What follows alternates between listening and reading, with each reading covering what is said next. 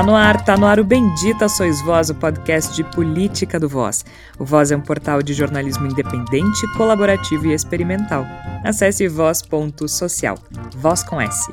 No Twitter e Instagram é voz underline social. Já que você está nos ouvindo, que tal apoiar o jornalismo independente? Acesse catarse.me barra voz underline social e escolha um dos planos disponíveis. Há planos a partir de R$ reais.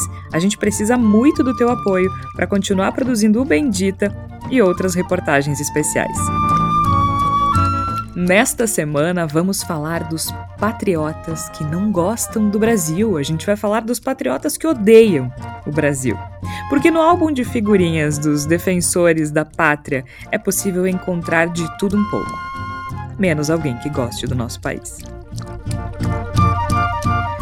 A Copa do Mundo está on fire e o Pombo tá com tudo e o Brasilzão já tá classificado para as oitavas de final. Mas contrariando a história do país do futebol, há um grupo de brasileiros que resolveu boicotar a seleção. E não, não é o povo que estava usando camiseta vermelha há um mês, é justamente o grupo que sequestrou a amarelinha. Os patriotas que estão acampados em frente aos quartéis se recusam a assistir aos jogos da seleção, boicotam o time do Brasil e já até orientam a não usar mais o manto amarelo-ouro, que neste ano não é ouro e é um amarelo frio que eu particularmente amei, porque combina com a minha cartela de cores inverno. Parêntese fechado do momento fútil. É isso. Os patriotas estão boicotando a seleção nacional. Mas não é só isso. Olhando bem, já reparou que eles detestam o Brasil? Que eles detestam tudo que faz do Brasil o Brasil? Chega mais. Tá começando mais um Bendita Sois Vós. Eu sou Jorge Santos, estão comigo a Flávia Cunha e o Tércio Sacol. O Igor Natush vai fazer uma participação especial. Flávia Cunha, seja muito bem-vinda ao país do futebol dos patriotas que odeiam a seleção, mas que sequestraram a camiseta da seleção e agora não querem mais. Bem-vinda.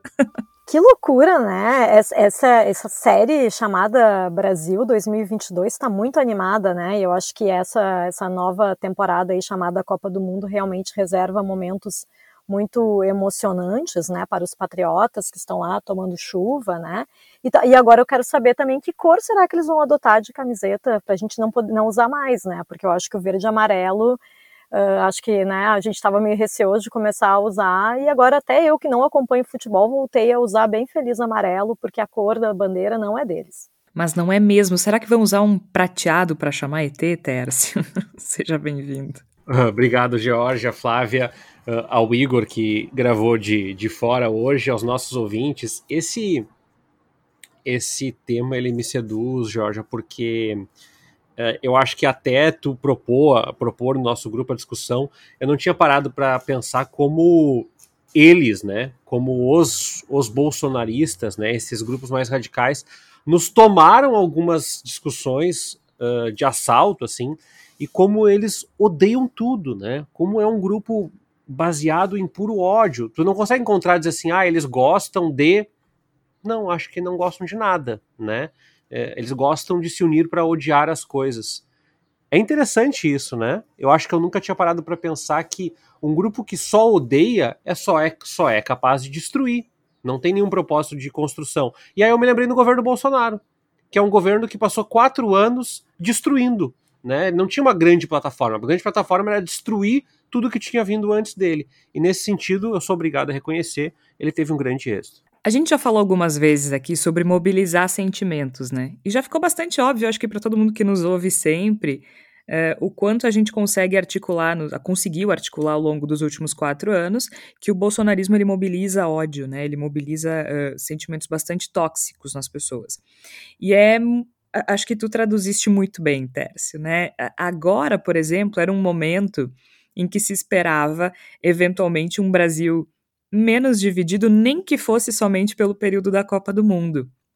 Então houve um, uma mobilização, um movimento, uh, se não das pessoas de esquerda, das pessoas que não votaram no Bolsonaro, para tomar de volta os símbolos nacionais, né? A bandeira do Brasil e a camiseta da seleção brasileira, que vão combinar, gostando ou não de futebol, uh, é sagrada para o brasileiro, né? O, o, futebol é parte da cultura nacional, o futebol é parte da identidade do brasileiro. Goste ou não, é parte da identidade. Quando a gente sai do Brasil, é, ao lado do carnaval, é aquilo que, que mobiliza as pessoas, né? Ah, da onde tu é? Sou do Brasil. Ah, Pelé, né? E, e assim por diante. Então, é o futebol é identidade brasileira, o futebol é cultura brasileira. E o futebol não, ele sempre foi apropriado pela política de certa forma e pelo discurso político. A gente viu isso muito durante a ditadura militar, porque os militares sabiam da relevância cultural do futebol e se apropriaram dele, né? A gente falou aqui até alguns episódios atrás sobre o Sesc Centenário da Independência, quando se comemorou os 150 anos da independência do Brasil, os militares fizeram uma grande festa que incluía um torneio de futebol, a Minicopa. E em 70, acho que todos conhecemos é, o quanto o governo do Médici é, exaltou aquela seleção vitoriosa, tricampeã, a melhor seleção de todos os tempos. E agora a gente tem um governo que sequestra os símbolos nacionais, né? Sequestra a bandeira, sequestra a camiseta. Os apoiadores deste governo é, sempre utilizaram a camiseta amarela da seleção brasileira como uma espécie de uniforme, e, e, lembremos que não começa com eles, né? Esse uniforme ele começa a aparecer nos protestos pelo impeachment da presidenta Dilma lá em 2015, uh, já, já se começa a usar a camisa amarela da seleção brasileira como um símbolo, certo? Aí a gente era ingênuo, né? A gente achava que coxinhas eram um problema. Saudades dos coxinhas. E, e o bolsonarismo se apropriou disso com mais força. Então, se imaginava que talvez agora na Copa do Mundo eh, todo mundo pudesse eh, se reapropriar desse símbolo. E as pessoas que votaram no Lula fizeram um movimento forte nesse sentido, né? De, de voltar a usar a camisa da seleção brasileira. O que a gente não esperava é que os bolsonaristas fossem desistir de usar a camisa da seleção brasileira. Não apenas isso. As pessoas que estão acampadas, os golpistas que estão acampados em frente aos quartéis, pedindo intervenção militar, é, repassaram uma orientação para o país inteiro para que as pessoas não assistissem aos Jogos do Brasil na Copa do Mundo e permanecessem em frente aos quartéis sem assistir aos Jogos. E também uma segunda orientação de que deixassem de usar a camisa da seleção brasileira e passassem a usar outra coisa, né? Ainda fazendo alusão à bandeira do Brasil, mas não à camisa da seleção brasileira, para que não fossem confundidos com torcida. Então, eles traçaram essa divisão, eles traçaram essa diferença. O que eles não imaginavam, e aí a gente traz um contexto que talvez tenha mobilizado um pouco mais esse nosso episódio de hoje, é que o deputado Eduardo Bolsonaro e a esposa fossem flagrados pelo canal do, do Casimiro Miguel, do streamer Casimiro Miguel, curtindo o jogo da seleção brasileira contra a Suíça no Catar. Então, assim, enquanto essas pessoas estão aqui no Brasil tomando chuva todos os dias, usando banheiro químico unissex na frente dos quartéis, Bolsonaro está desaparecido, o presidente do Brasil não foi capaz de é, parabenizar os jogadores da seleção pelas duas vitórias que conquistaram na Copa do Mundo, duas belas vitórias. E os filhos estão lá no Catar, se divertindo, se deleitando e curtindo a Copa do Mundo. Os filhos não, né? O Eduardo Bolsonaro. Enquanto os apoiadores estão aqui uh, relegando o símbolo nacional. Então, essa cisão foi feita né? E aí fica a pergunta: que tipo de patriotismo é esse? Usa a camisa da seleção como uniforme, mas simplesmente uh, não é capaz de apoiar a seleção nacional num momento importante e sagrado para o brasileiro, que é a Copa do Mundo. E aí, nesse processo, a gente vai percebendo que eles não gostam de nada. Como disse bem o Tércio, a especialidade é odiar. E também durante a Copa do Mundo, alguns bolsonaristas hostilizaram Gilberto Gil, por exemplo, que é um ícone da cultura brasileira também, que é o Brasil também. Né? Então, a gente vai percebendo que a especialidade, como bem disse o Tércio, é odiar. E o Igor não está ao vivo, entre aspas, aqui com a gente hoje, mas ele vai participar, é claro, porque o Igor tem muito o que dizer sobre esse assunto. Porque, Igor, é, essas questões todas, eu acho, esse, esse, esse ódio, essa um, repulsa né, dos patriotas que se auto-intitulam patriotas, as coisas do Brasil, é o que faz o bolsonarismo o bolsonarismo, né? Seja bem-vindo, Igor.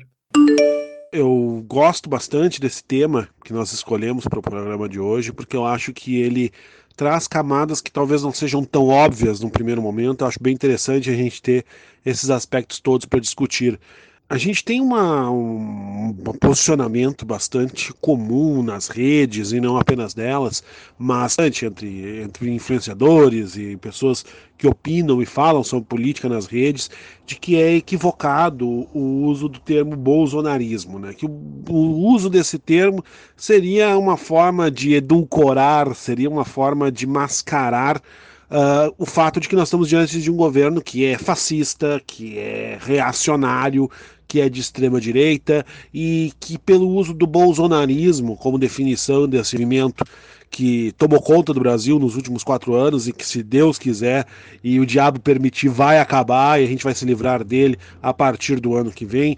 Seria uma forma de, chamando de bolsonarismo, seria uma forma de fazer com que esse movimento pareça menos danoso e, e menos repugnante do que de fato é.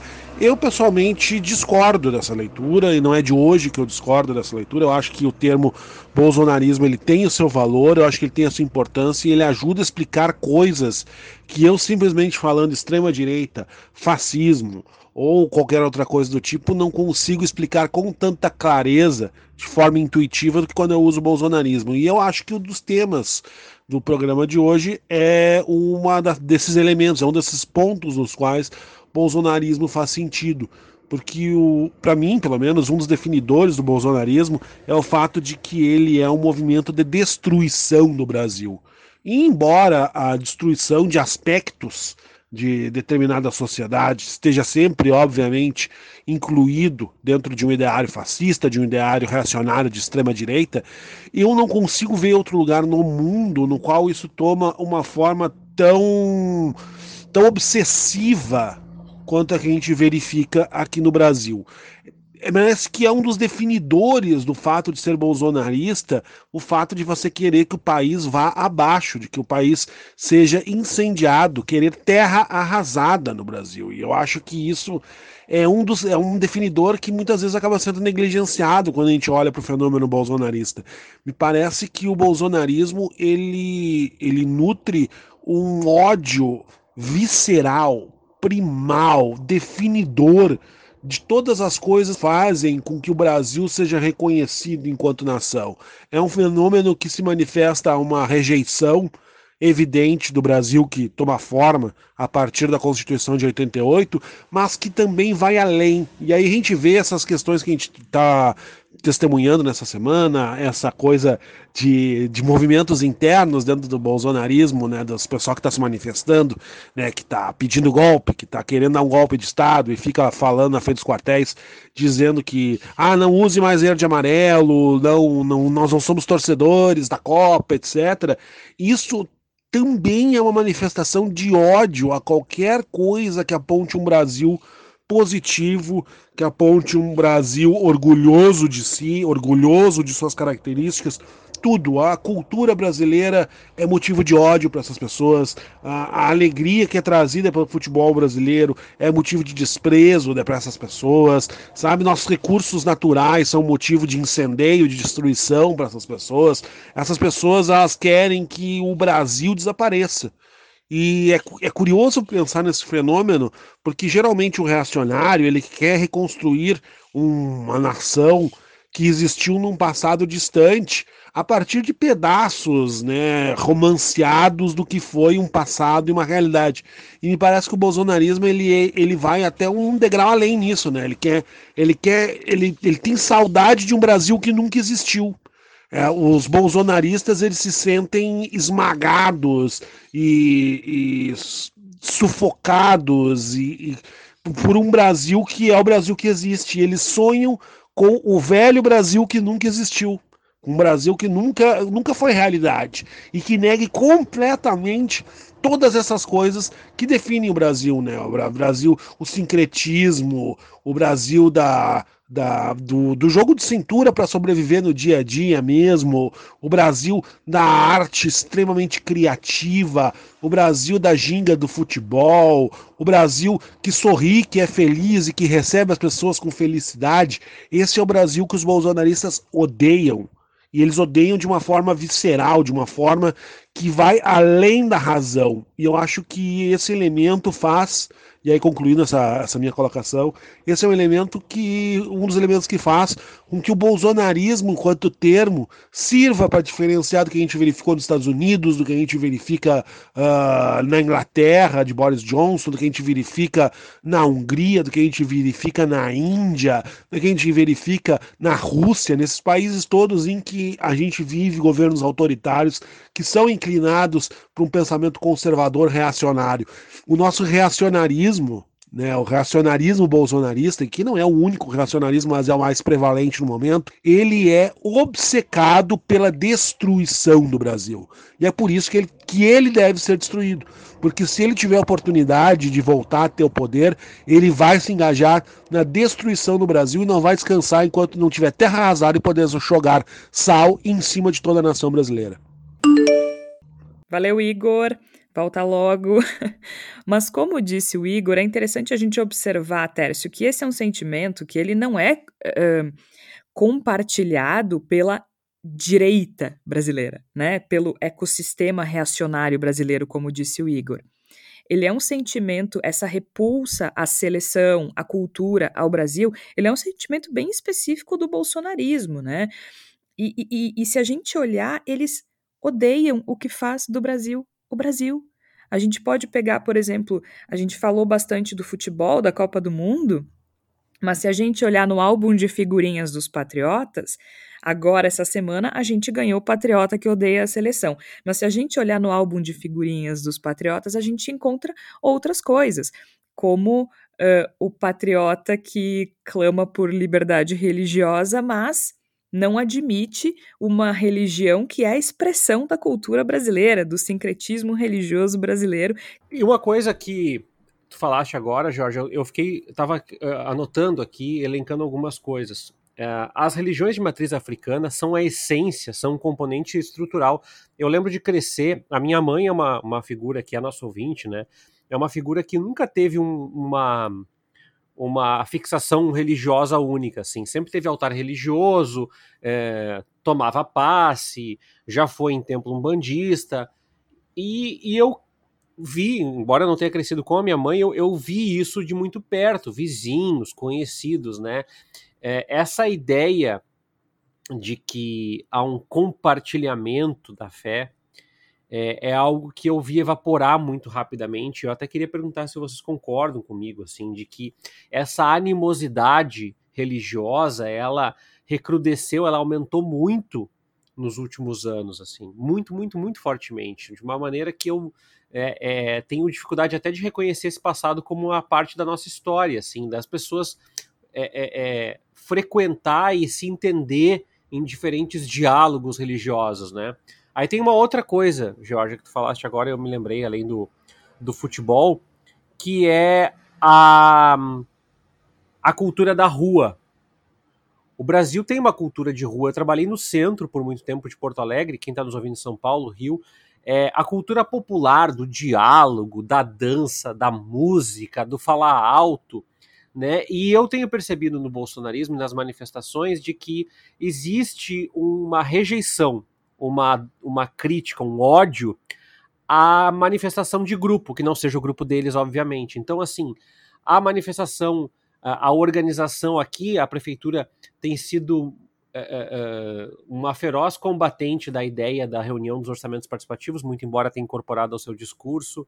É, em muitos outros lugares tem se discutido muito que professor não pode se reunir porque é vagabundo, não sei quem pode se reunir, ou seja, existe uma criminalização do grupo, dos movimentos de grupo que são orgânicos, né? Que, que é exatamente o que eles reproduzem, o que eles fazem agora. Isso me vem uma coisa, a cultura da, do viver a rua, né? Do viver uh, a, a, a diferença. Aí a outra coisa que me veio, falaste do futebol, né, Jorge, mas eu também me lembrei um pouco da, da ideia da discriminação social, porque eu não acho que a gente viveu em plena paz com discriminação social, já falei em outros programas aqui que não, mas eu acho que a assunção da discriminação social como algo inerente ao sistema e, e, e, colocar as pessoas do outro lado, não sei se me fiz claro aqui, mas entender que as pessoas que combatem a desigualdade social estão numa outra esfera, e aí volta o que tu falou, né, Jorge? Não me parece ser um discurso da direita brasileira. Porque o que a gente via na direita brasileira é que existia um, um outro processo, até Partido Novo, me perdoem, é, é, um outro processo de compreensão, de que, sei lá, tem que estimular empreendedorismo, não sei o que, faça, durma enquanto eles morrem, sei lá, uma coisa assim, né?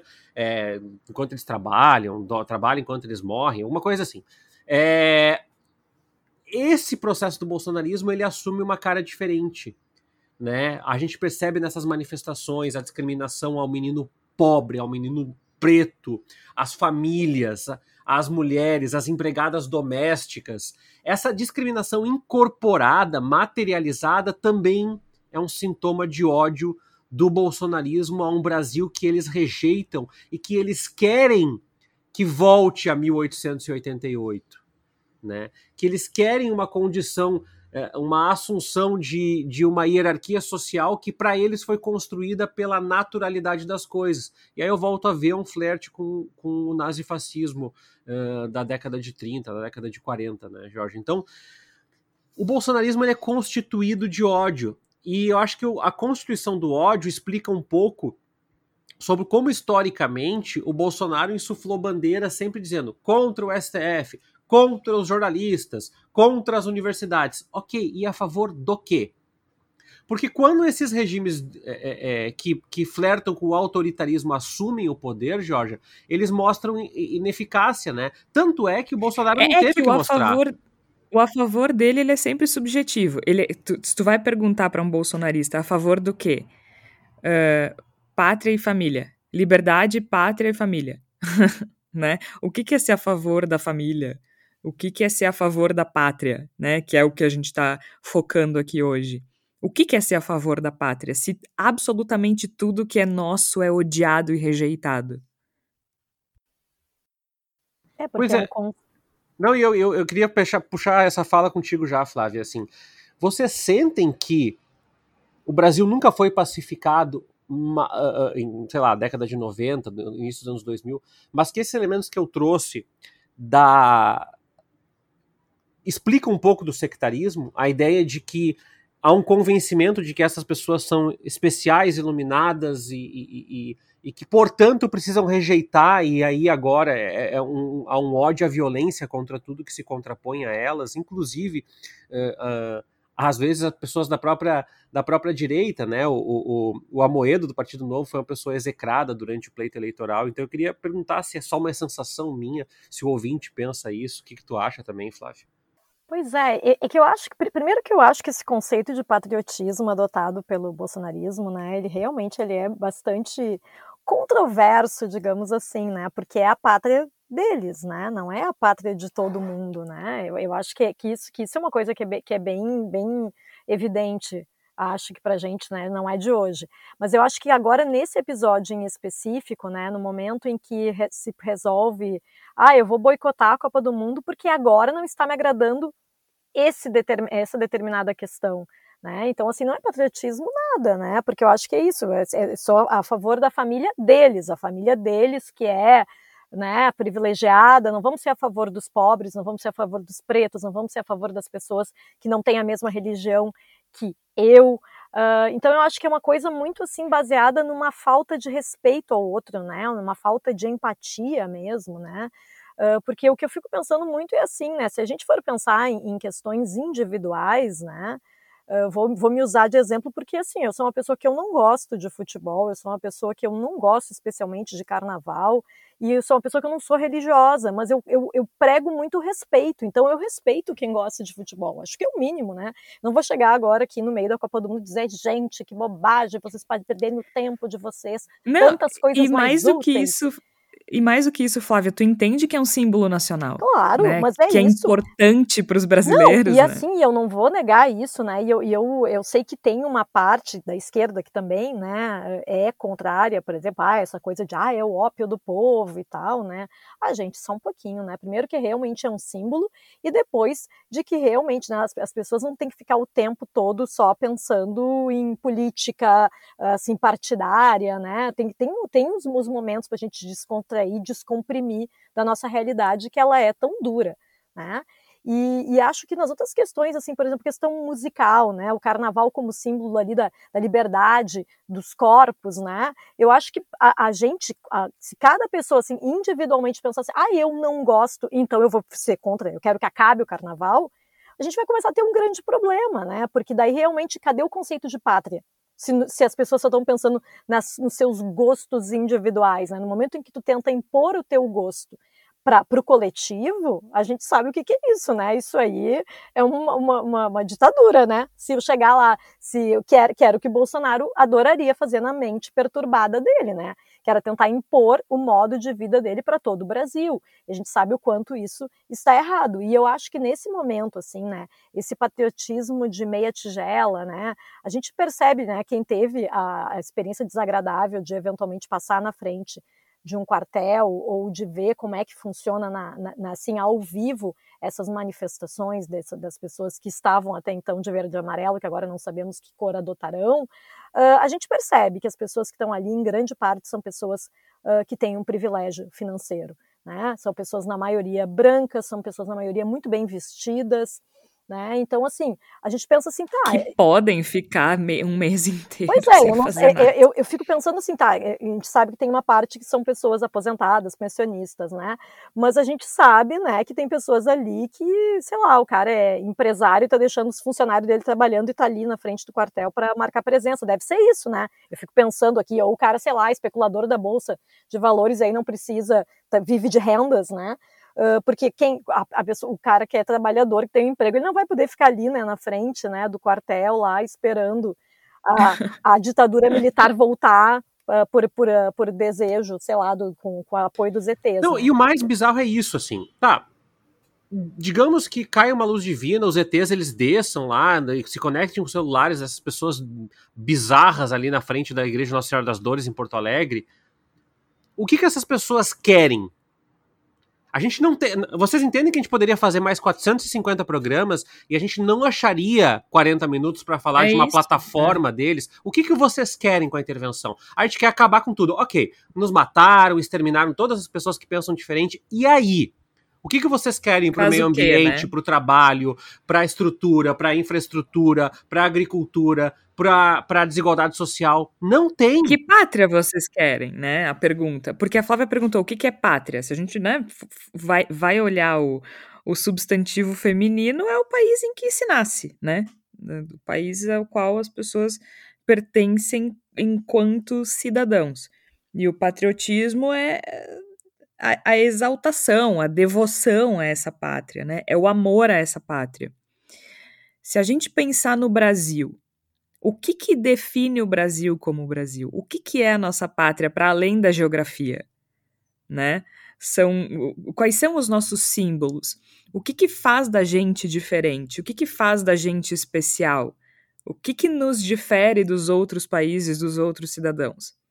Tudo que nos difere, eles odeiam certo? Então, o que, que pátria eles querem? Porque certamente não é a pátria da periferia, né? Porque a gente vê muito esses conservadores, né? Que adoram falar mal da Anitta, adoram falar mal de funk, ficarem dizendo, não, bom mesmo eram as músicas de antigamente. E aí as músicas de antigamente eram, tinham figuras como, por exemplo, Gilberto Gil. Mas ele também não presta. Então, assim, o que, que eles gostam, né? Essa, essa fica, fica, o questionamento, né? O que, que eles gostam? Porque odiar, a gente sabe que eles odeiam muita coisa, né? Não. E, o que, e a resposta também não é o Brasil. O que, que eles gostam? Do Brasil, certamente não né? Do Brasil, certamente não. Essa semana, a Flávia falou agora do Gilberto Gil, né? Além, a, a Copa está sendo o nosso, o nosso gancho aqui, porque vocês também devem ter visto que, além de, da participação do Eduardo Bolsonaro, que revoltou os bolsonaristas, é, houve um episódio lamentável com o Gilberto Gil. Ele também foi assistir a um jogo da Copa do Mundo no Catar e foi hostilizado por bolsonaristas e foi chamado, entre outras coisas, de filho da puta. O Gilberto Gil, né, que é um ícone da cultura brasileira. Inclusive já foi ministro da cultura, mas é um ícone da nossa música, da música popular brasileira. E, e quando a gente para para pensar na música brasileira, né, o que, que é nosso, o que, que não é importado, e aí não é uma crítica ao que é importado. A gente adora rock, por exemplo, né? Adoro blues, adoro jazz, adoro um monte de coisa que não é. Uh, adoro uma milonga, adoro. Mas o, o que é nosso? O samba é nosso. A MPB é nossa. O tropicalismo é nosso, né? Mas eles odeiam. Gilberto, o João Gilberto morreu, né? A bossa nova, mais nosso do que a bossa nova, não existe. João Gilberto, o, o ícone da bossa nova, morreu durante o governo Bolsonaro e não recebeu um lamento dessas pessoas, né? Moraes Moreira, agora há pouco, e sem falar nas últimas semanas das figuras importantíssimas que a gente perdeu, e não apenas o presidente não lamentou, como os apoiadores do presidente ainda tiveram a coragem de comentar nas redes sociais que era um petista menos quando a Gal Costa morreu, por exemplo. E a gente está falando é, de, de, de uma figura que é a representação da nossa cultura e da nossa música. O Erasmo Carlos morreu agora, que não é propriamente um petista como eles gostam de, gostavam de chamar a Gal Costa. E também não mereceu o respeito dessas pessoas. O, o que que eles... O que, o que que é brasileiro? O que que é nosso? O que que, o que que tem que se amar? Isso eu não consigo entender. Eu não sei, eu não sei do que, que eles gostam.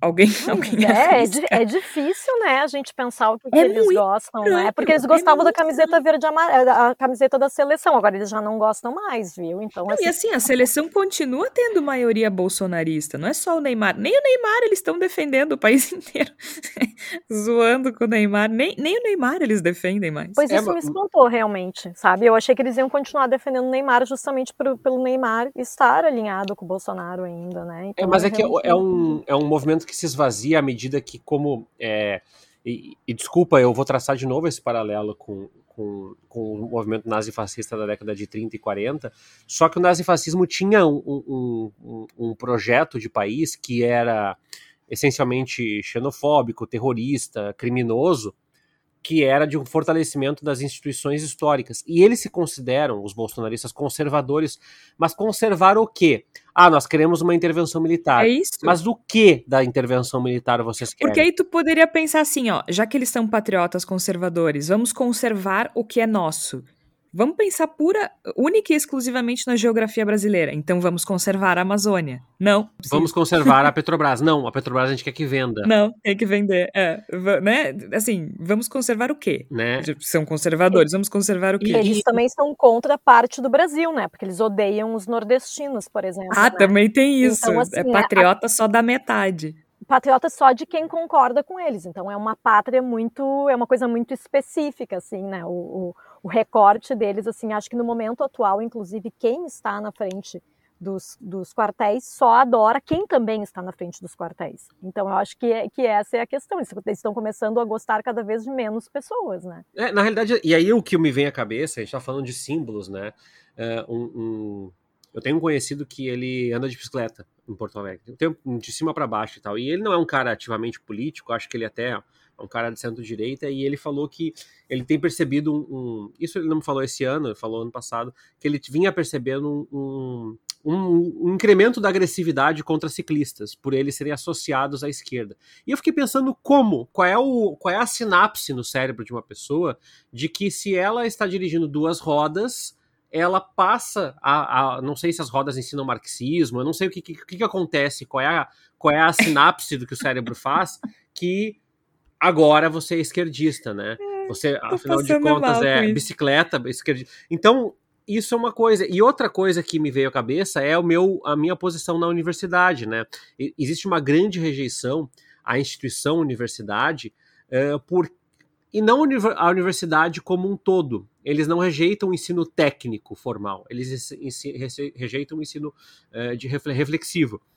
E aí eu me pego um pouco pensando isso de que no fim das contas, é, a ideia de pátria, de pátria deles é relegar ao segundo plano, porque o governo militar uh, do Brasil, 64 a 85, ele, ele cagou tudo, né? Mas ele tinha um projeto de desenvolvimento de nação que era meio torto, né?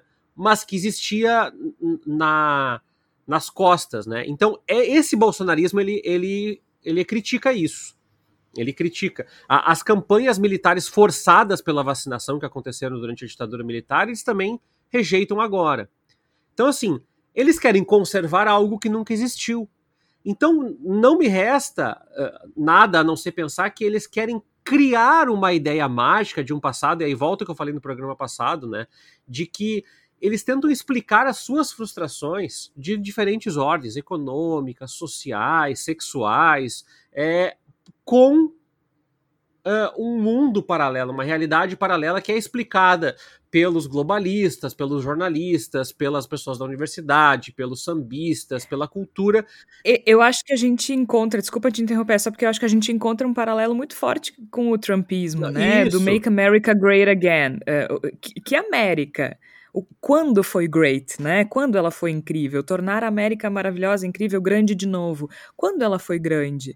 Na época em que as pessoas eram escravizadas ou que os direitos civis não eram amplos para toda a população? O que, que é tornar a América great again? É, é, é isso se transpõe para cá, né? É muito. E, e, eu acho que tem outros movimentos, tem outros paralelos no mundo também, Jorge, porque quando a gente traça, eh, pega o um mapinha ali, traça fios, né?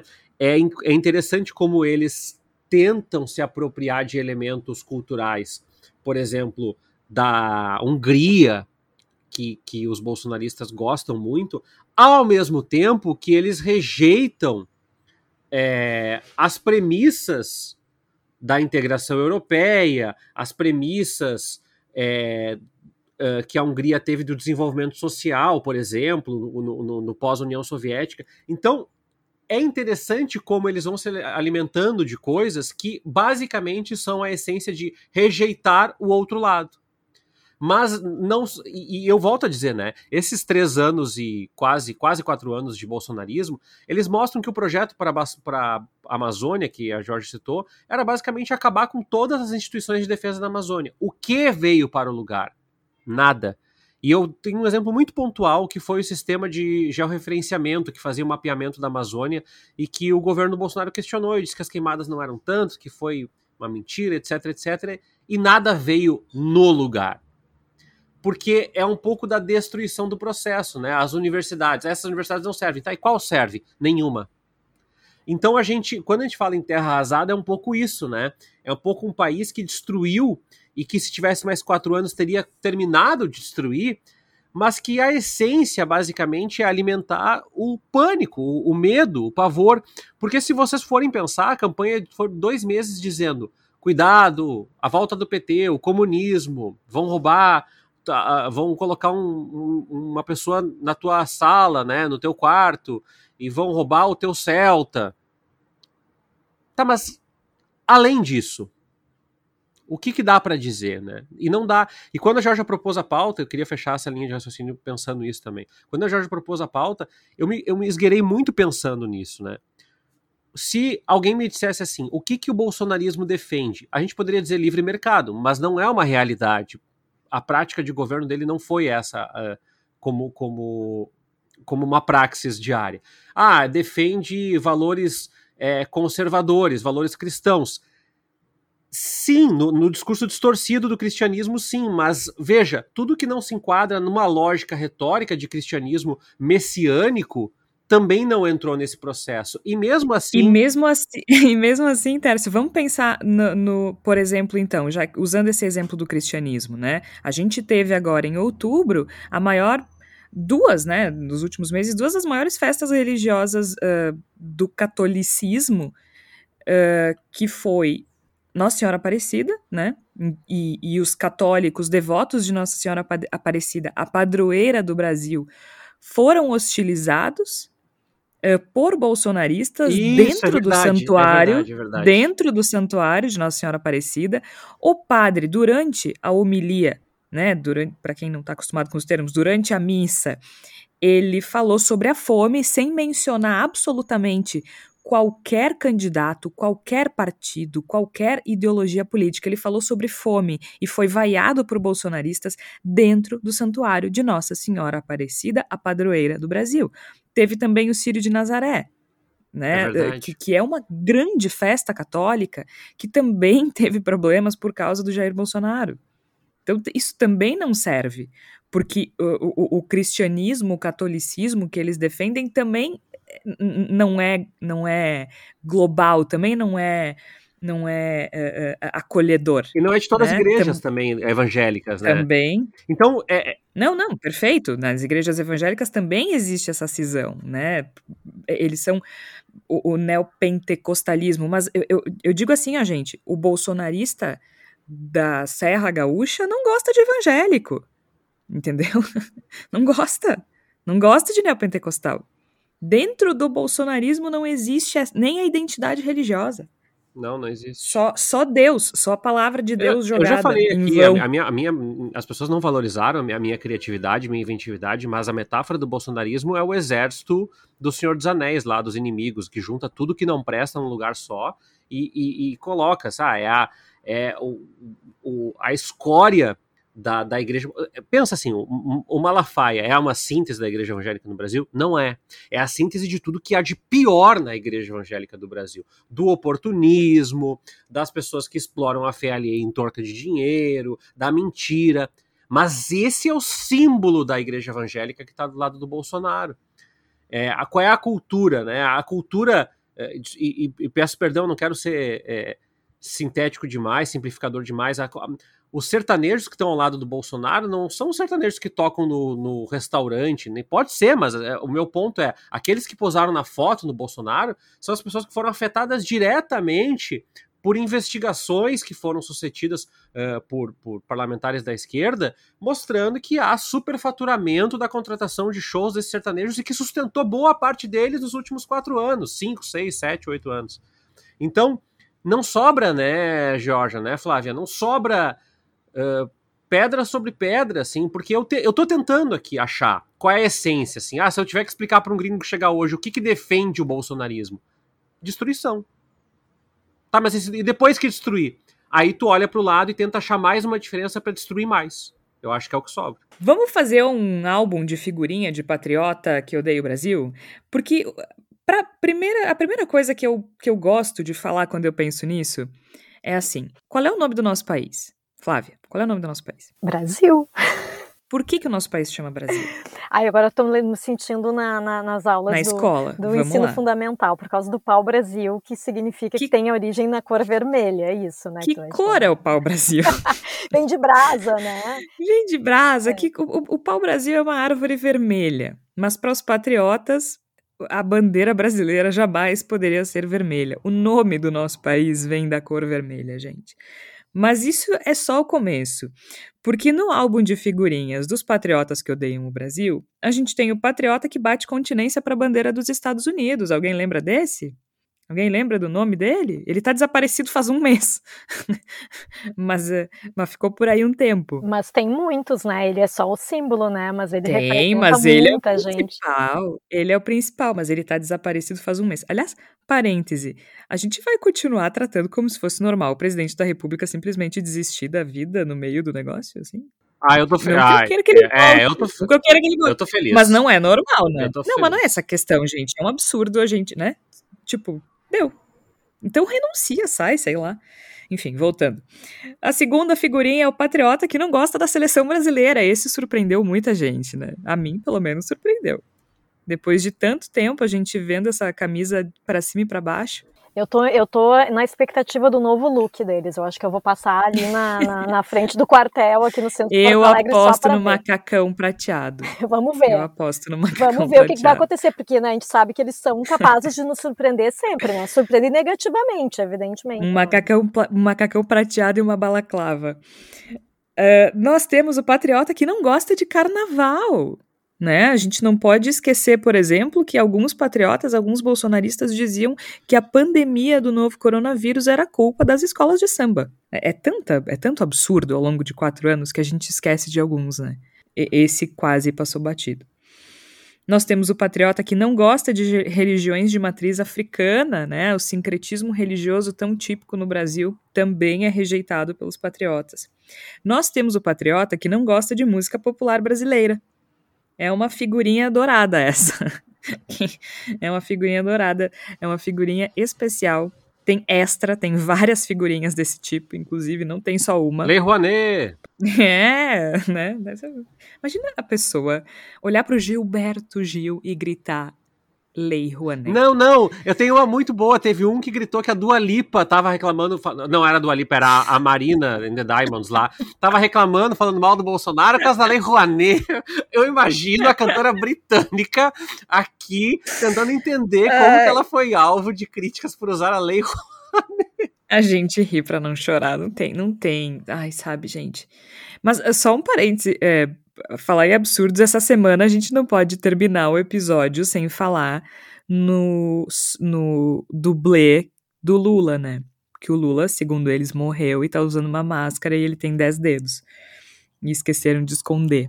É, é mas é, é, é, engraçado, né? As pessoas que querem fazer uma farsa é, iam, iam deixar lá o dedo extra, assim, não ia, não ia chamar. É, mas é que, é que eles são burros, Flávio. Não, é que quem é burro, eles acham que quem é burro é quem é de esquerda, né? Que coloca um clone, claro, isso. um sósia, mas aí vai esquecer o dedo, é. né? Assim, é uma coisa que ninguém ia perceber, né? Na verdade, é uma teoria ótima essa. Mas o álbum de figurinhas, ele é quase maior que o da Copa, com 32 seleções, viu, gente? Tem 32 seleções na Copa do Mundo, o álbum de figurinhas é gigante, caríssimo, mas o álbum de figurinhas o Patriota que odeia o Brasil também é imenso.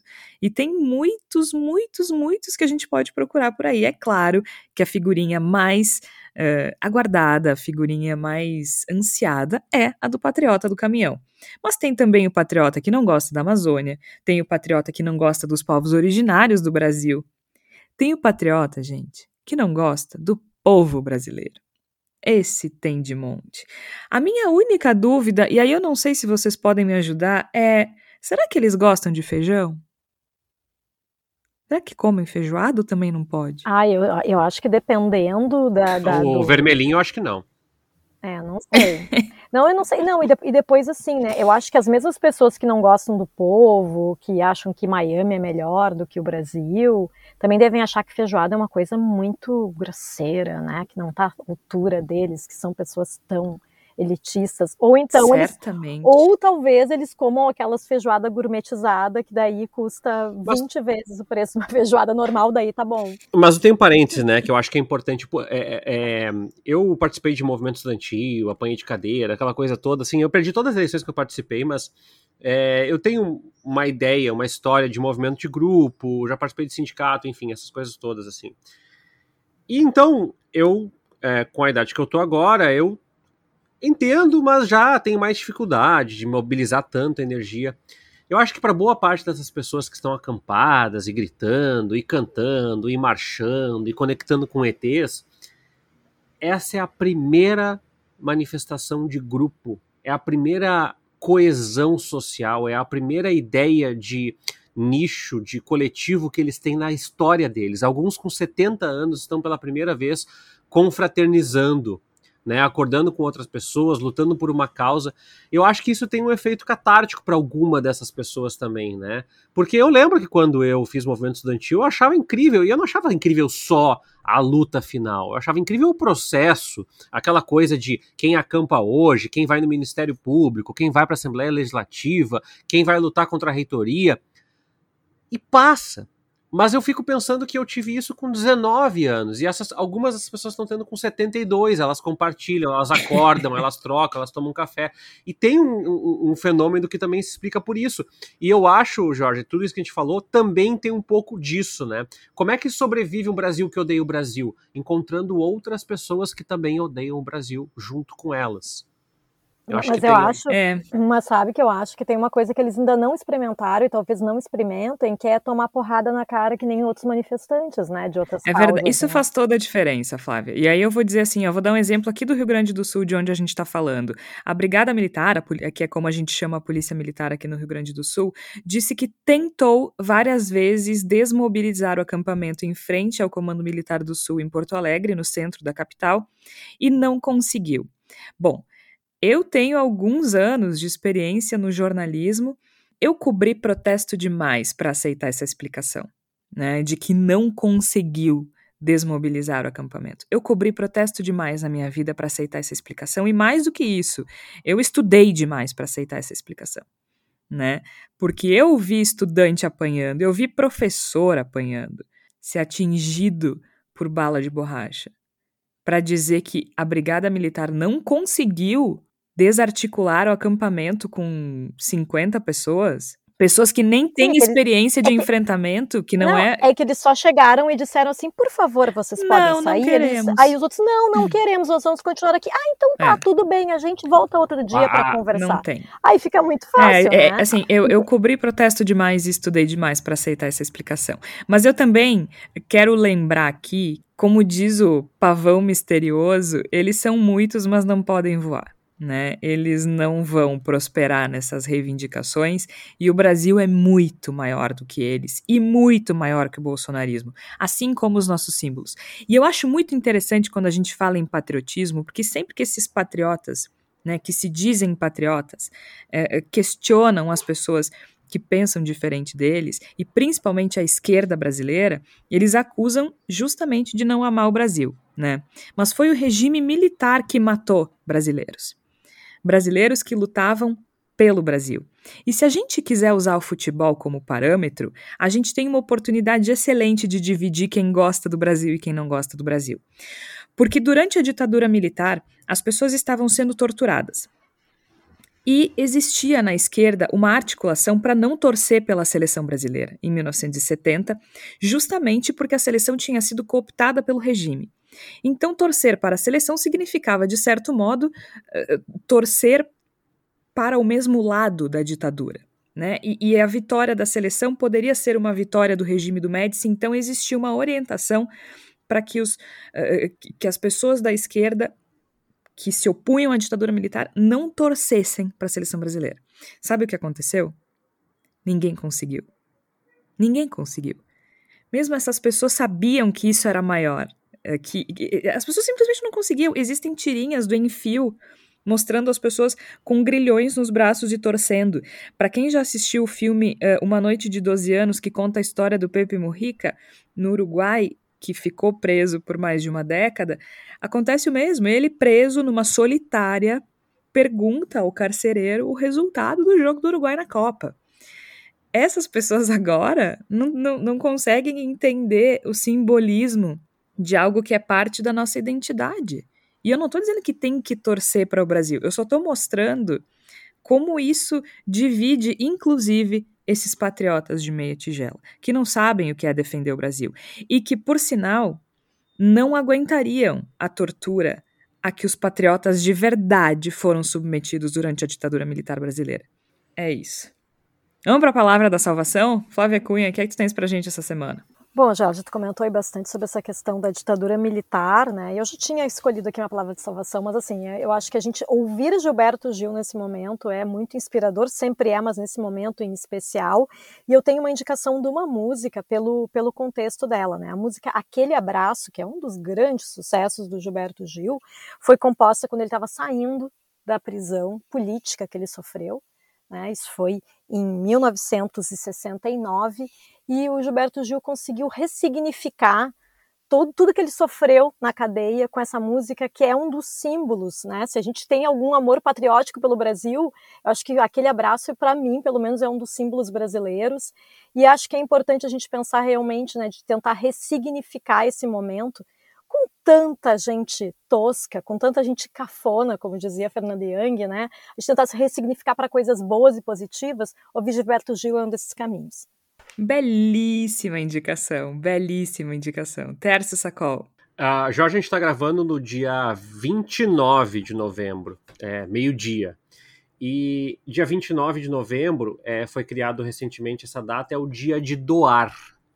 A gente está fazendo um material especial, logo logo vai estar tá aí nos, nos tocadores, aí, nos streamings de vocês, sobre como há uma desmobilização das pessoas, já que a gente falou de de egocentrismo, né, em relação à doação. E tem muita causa legal, tem muita causa de, é, combate à fome, combate às desigualdades sociais, defesa do meio ambiente, defesa da causa animal. Tem muita gente. Eu não estou dizendo, Jorge, que as pessoas têm dinheiro para doar. Não é isso. Eu acho que a situação está complicada para todo mundo. Mas existem outros tipos de trabalho e de oferta, e de alimentos, de cobertores, enfim. É, eu moro perto de um centro espírita aqui que faz esse trabalho de acolhimento e dá para ver, é olhos vistos, diminuiu a adesão das pessoas diminuiu. A gente sempre fala em espírito natalino, final do ano, não tá rolando. É, então, é, eu queria convocar uma reflexão. Acho que é legal, uh, não só no dia 29, mas já que tem uma data para fazer essa provocação, tem uma série de, de organizações não governamentais, de projetos sociais, de ONGs, que fazem trabalhos bem bacanas e que merecem atenção, se não um dinheiro, se não uma doação, porque a situação está difícil, pelo menos um, um, compartilhamento, um alô aí, e a gente vai tentar fazer a nossa parte fazendo essa reflexão jornalística aí nos próximos dias também. Muito bem. De minha parte, assistam a Copa do Mundo, porque é muito legal e é muito bom torcer pelo Brasil. E o Richarlison é incrível, e vamos pombo, e o Hexa vem, e é basicamente isso. E a gente fica por aqui. Eu sou Jorge Santos, participaram a Flávia Cunha, o Tércio Sacol, o Igor Natush participou, teve uma participação especial, e a gente volta na próxima quarta. Um abraço, até lá!